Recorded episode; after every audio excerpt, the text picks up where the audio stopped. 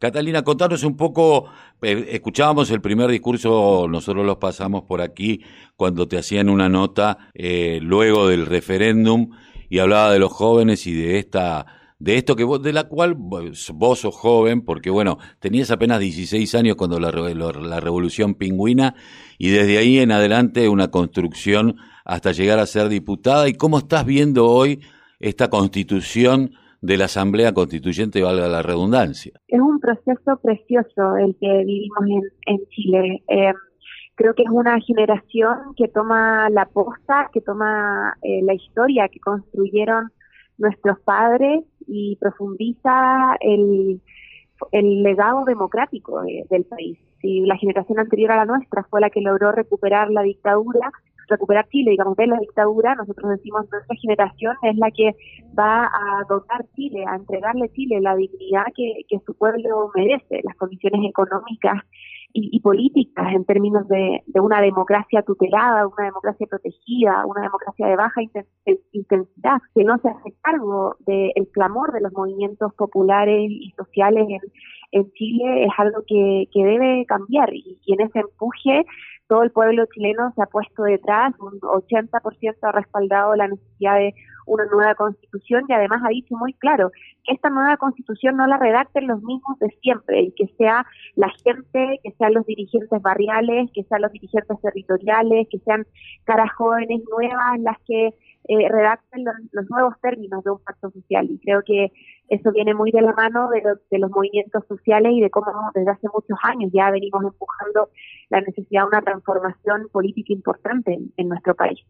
Catalina, teniendo en cuenta eh, que el, trasfondo y, el hecho de cambiar la constitución no es solamente un hecho histórico, emocional, con respecto a lo que tiene que ver que, con Pinochet y el dolor que ha causado en, nuestra hermana República Chilena, eh, como también la hemos vivido los argentinos en su momento. Digo, eh, es mucho más que eso, es también empezar a plantearse qué tipo de economía, qué tipo de extractivismo, qué rol va a cumplir el Estado con la salud, con la educación y con lo que tiene que ver con el desarrollo productivo del país, porque es un país que tiene ordenada la macroeconomía, pero eso no, no se ve en el cotidiano del pueblo chileno. Chile es un país que se desarrolló y que logró, dicen aquí, superar la pobreza en los años 90, pero que eh, se desarrolló y desarrolló también niveles inmensos de desigualdad. Claro, tenemos una macroeconomía activamente ordenada, pero también en torno a la exportación de materias primas sin la inyección de valor eh, agregado y, con un nivel de extractivismo que terminó matando nuestros territorios, que, vuelve insostenible la vida de muchos quienes habitamos en algunas regiones de,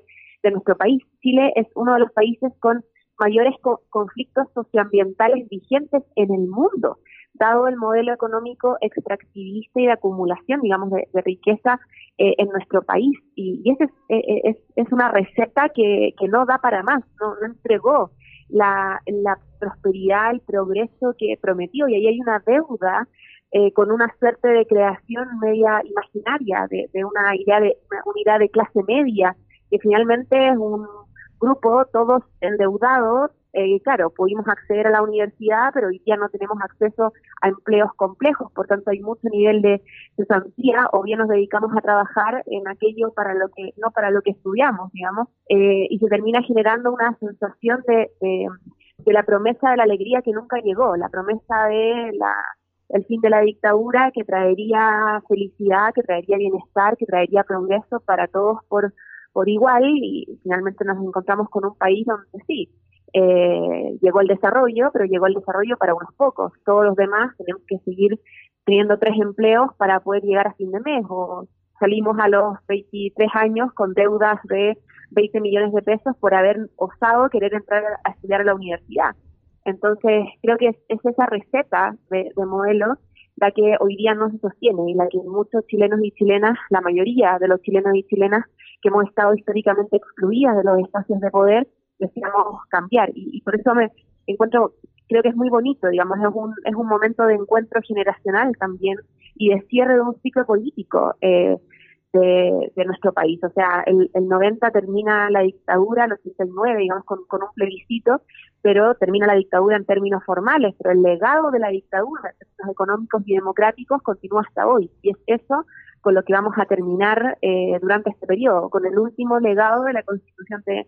del régimen, digamos, de Pinochet. Catalina, hay una cuestión que no puedo dejar pasar, y menos me imagino vos, siendo diputada, militante desde hace años, eh, que es el rol de la mujer en la redacción eh, de esta nueva constitución. Se planteó ya desde un principio la paridad de género, o sea, el 50% de los redactores de la misma son mujeres, el 50% son hombres, eh, y me parece importante destacarlo como un paso también revolucionario y como un cambio generacional, que es lo que venís mencionando desde un principio también. Sí, es el, proceso constituyente, el primer proceso constituyente paritario del mundo y en un país donde, bueno, en un país, en una región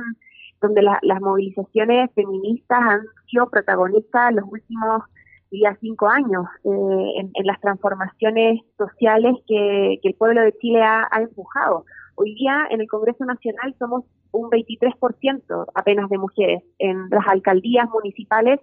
somos un 12% apenas de alcaldesas las que lideran municipios de nuestro país. Y en ese contexto, en un contexto además donde los femicidios aumentan día tras día, lograr un proceso constituyente paritario único en el mundo es sin duda un tremendo triunfo de la movilización de los movimientos feministas nacionales que han además no, han parado ahí, han empujado además la presencia de eh, pueblos indígenas y reservar escaños para que ellos puedan participar del proceso, o la inclusión de personas con discapacidad, de las disidencias sexuales también en el proceso constituyente. Entonces ha habido un empuje muy eh, potente de la inclusión de sectores que hemos estado, insisto, históricamente excluidos de los espacios de decisión en, en Chile.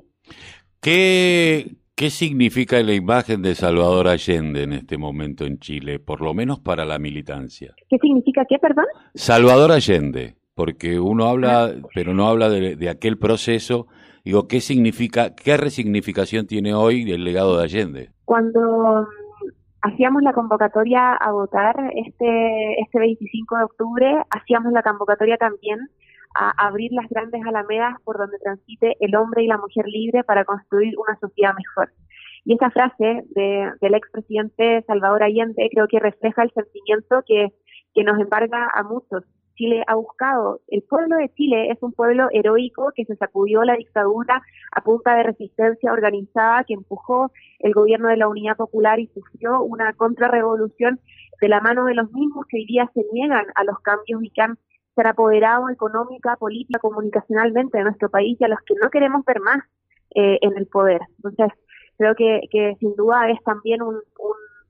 abrazo a esa historia, una continuidad de ese sueño de los chilenos y chilenas que, que espero que, llegue a buen puerto. Catalina, eh, una última preguntita. Eh, ¿cómo, ¿Cuánto tiempo va? Ustedes, uno de los planteos que hacían era que querían que después de las elecciones eh, se, se definiera el tema de la asamblea porque con esto de que, que no sean los mismos de siempre los que terminen poniendo la letra. Eh, ¿De qué manera se está articulando esto? Primero dándole paso a los independientes, a quienes no militan necesariamente los políticos, sino que han buscado otras formas de organización que puedan competir en igualdad de condiciones con los partidos políticos hoy es esencial porque tenemos una crisis de legitimidad que también se aloja en la falta de credibilidad de los partidos políticos tradicionales. También buscamos esto esta idea de que los pueblos indígenas, de que eh, las disidencias sexuales, de que las personas con discapacidad tengan escaños reservados o cupos preferentes para acceder a la convención constitucional,